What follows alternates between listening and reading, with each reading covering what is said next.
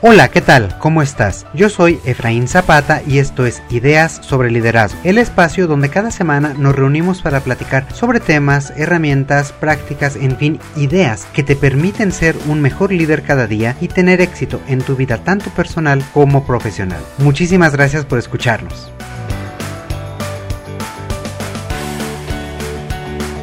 Tendremos un episodio que integra dos temas que ya te he contado me apasionan mucho, el liderazgo y la historia. En esta serie que llamamos Historias de Liderazgo, nos vamos de paseo por el mundo y por diferentes épocas para aprender un poco sobre líderes en situaciones difíciles que nos pueden ayudar a formarnos una mejor idea de cómo actuar, observando por ejemplo qué cualidades o qué habilidades específicas les permiten salir adelante y tener éxito en las situaciones que les toca vivir.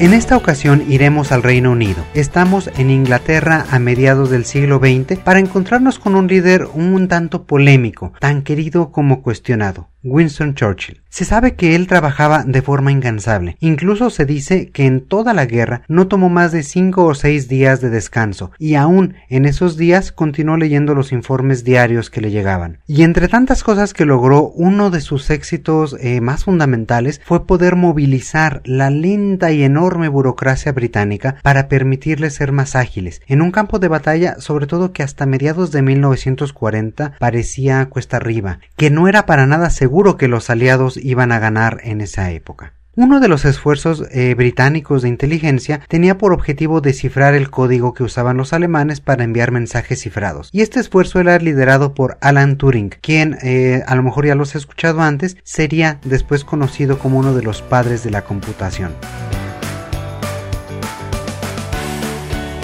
Lamentablemente, y esto es algo que nos podrá sonar conocido, los recursos en ese momento eran muy escasos y solamente pocas personas, entre ellos Churchill, comprendían la importancia de este proyecto. Entonces, pues era frecuente que le mandaran eh, solicitudes de ayuda, solicitudes de recursos. Y eran tan frecuentes las solicitudes de ayuda y de recursos que Churchill recibía que en alguna ocasión, ya cansado de recibir tantas, escribió en tinta roja, por supuesto, eh, las instrucciones con mucha claridad para las otras personas. Y en la parte superior de la solicitud, él escribió, acción el día de hoy. Asegúrense de entregar lo solicitado con extrema prioridad y reportarme una vez realizado. Es decir, el hombre no podía haber sido más claro, y pronto adquirió el hábito de distinguir sus instrucciones más más urgentes con esta frase. En inglés ponía nada más action this day, es decir, acción el día de hoy. Por supuesto, continuó utilizando la tinta roja. Y es que Churchill fue lo que hoy llamaríamos un adicto al trabajo, y esperaba de sus colegas y colaboradores ese mismo nivel de compromiso y de acción que él mismo daba. Su empuje constante, su inagotable energía, pues resultaban clave para poder generar y dar ese seguimiento a nuevas ideas, nuevos proyectos, nuevas estrategias y poderlas eh, gestionar o poderlas llevar a cabo al mismo tiempo. Y era importante que tuviera tantos proyectos andando al mismo tiempo, porque cualquier esfuerzo era poco para poderle dar la vuelta a la guerra y evitar la invasión de los nazis. A lo largo de su vida, Churchill logró hacer que las cosas sucedieran y se mantuvo siempre orientado a los resultados y sobre todo con mucha mucha determinación para proteger a su país. En fin, él hacía todo lo posible para asegurarse que las personas a su alrededor también se enfocaran en la acción. Una de sus frases que me gusta y que describe este enfoque es, él decía, me gusta que las cosas sucedan y si no suceden, me gusta hacer que sucedan. Otra vez vemos este empuje, esta conciencia de que de él dependía llevar a los demás. Esta conciencia de seguir empujando, seguir insistiendo hasta que las cosas se dieran.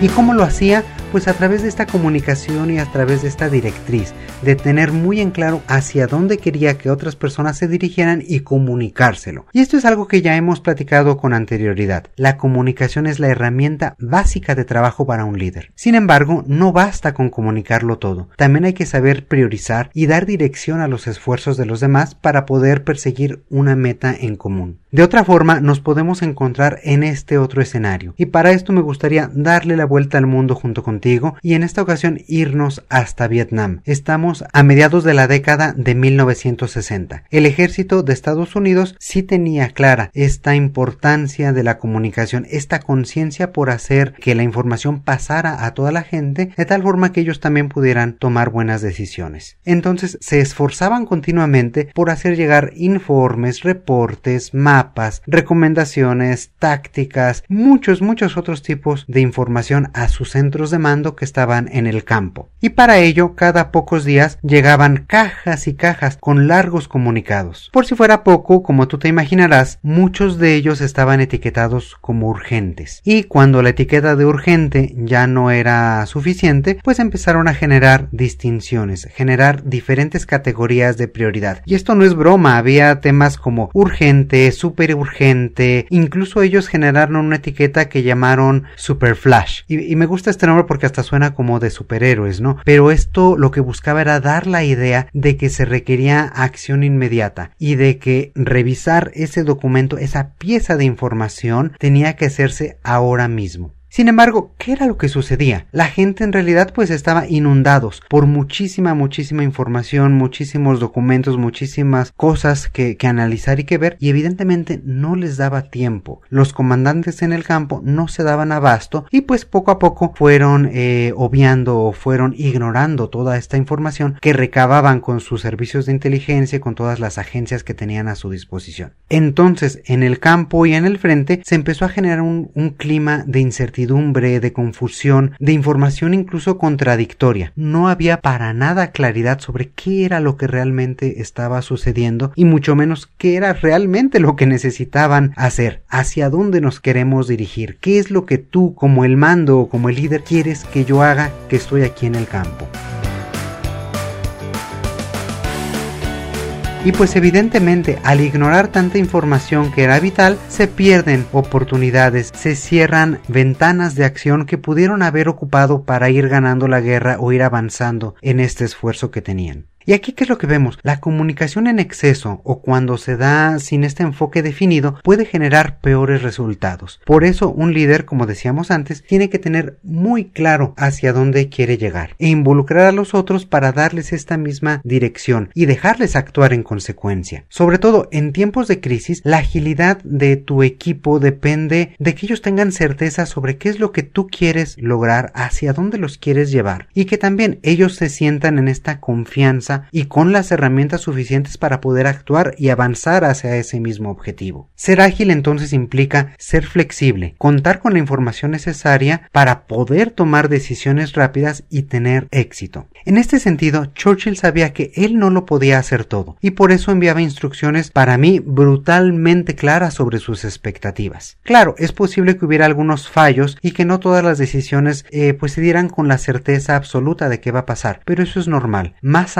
en una situación de crisis o de incertidumbre. Lo importante era que poco a poco se fuera moviendo, que poco a poco fuera habiendo acción y que los resultados se fueran dando.